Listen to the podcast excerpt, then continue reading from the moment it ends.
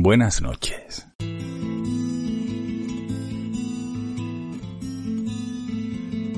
Volvemos a entrar en nuestra biblioteca para narraros una historia que al leerla me ha parecido muy buena, muy, digamos, acorde incluso a estas fechas, en las que se suele viajar más, conocer nuevos lugares y por lo tanto es normal pasar las noches en habitaciones de hotel.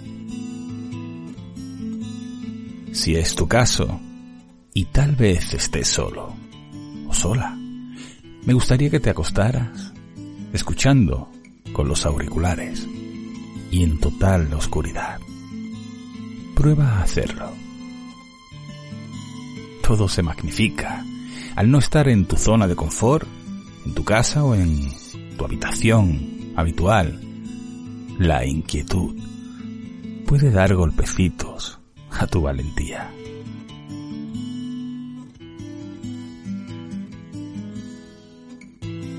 ¿No te has preguntado nunca, cuando visitas o duermes en una habitación que no conoces, qué ha podido ocurrir ahí?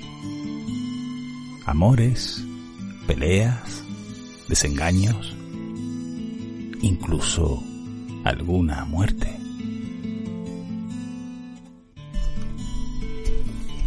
Hoy cojo este libro de la estantería. Se llama La otra cama, de Edward Frederick Benson. Y es que, casualidad o no, como os digo, tal vez por la inseguridad que en ocasiones nos aporta el lecho que no es nuestro, la almohada que no se ajusta a nuestro cuello ni a la cabeza, o simplemente la habitación que se desconoce. Estoy pensando, tal vez, hacer algunos relatos con el título o con referencia a las camas. Y es una casualidad que me han llegado varios textos de terror a mis manos, así, de habitaciones y camas.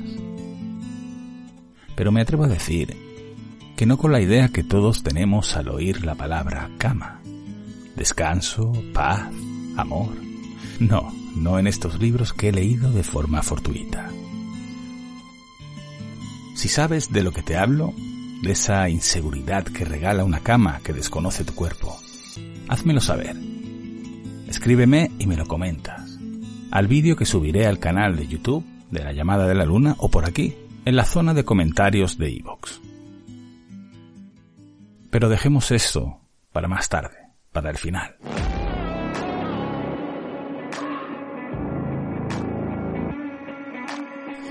Comencemos ya a leer La otra cama de Edward Frederick Benson.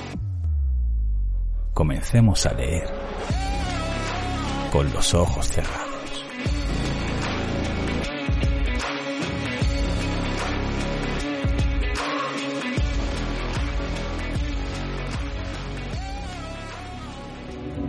Gusta el terror?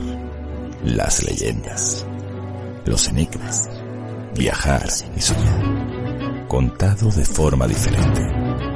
La llamada de la luna. Donde podrás leer Con los ojos cerrados. Con José Manuel Rodríguez.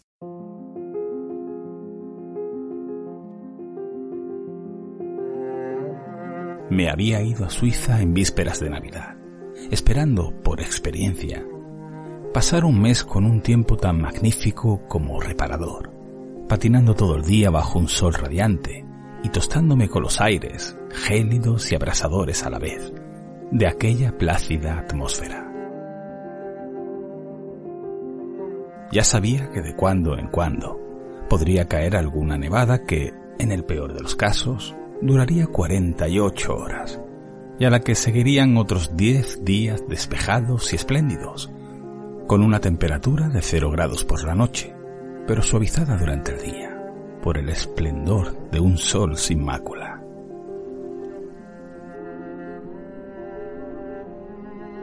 Muy por el contrario, las condiciones meteorológicas eran esta vez espantosas. Día tras día, un viento huracanado se abatía rugiendo sobre aquel valle de alta montaña, que tan calmado y sereno había esperado encontrar, trayendo consigo un tornado de aguanieve que degeneraba en auténtica nieve por la noche.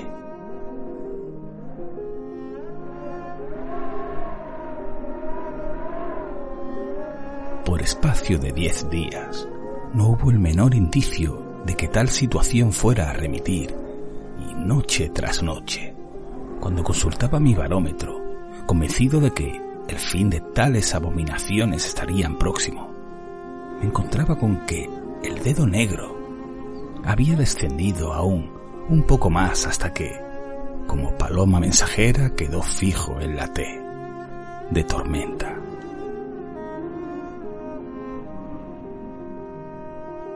Menciono todas estas circunstancias en detrimento de la historia que sigue, para que el lector inteligente pueda decir enseguida, si así gusta, que todo lo que ocurrió no fue más que consecuencia de los trastornos nerviosos y digestivos provocados, tal vez, por aquellas molestas condiciones atmosféricas que obligaban a una reclusión forzosa.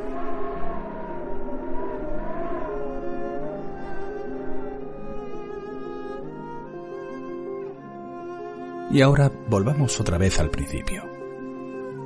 Había escrito para reservar una habitación en el Hotel Boot Suites. Y al llegar me encontré con la agradable sorpresa de ver que por la modesta suma de 12 francos al día, me habían adjudicado una habitación en el primer piso que tenía dos camas. Era la única disponible, pues el hotel estaba lleno temiendo que por error me hubieran dado una habitación de 22 francos.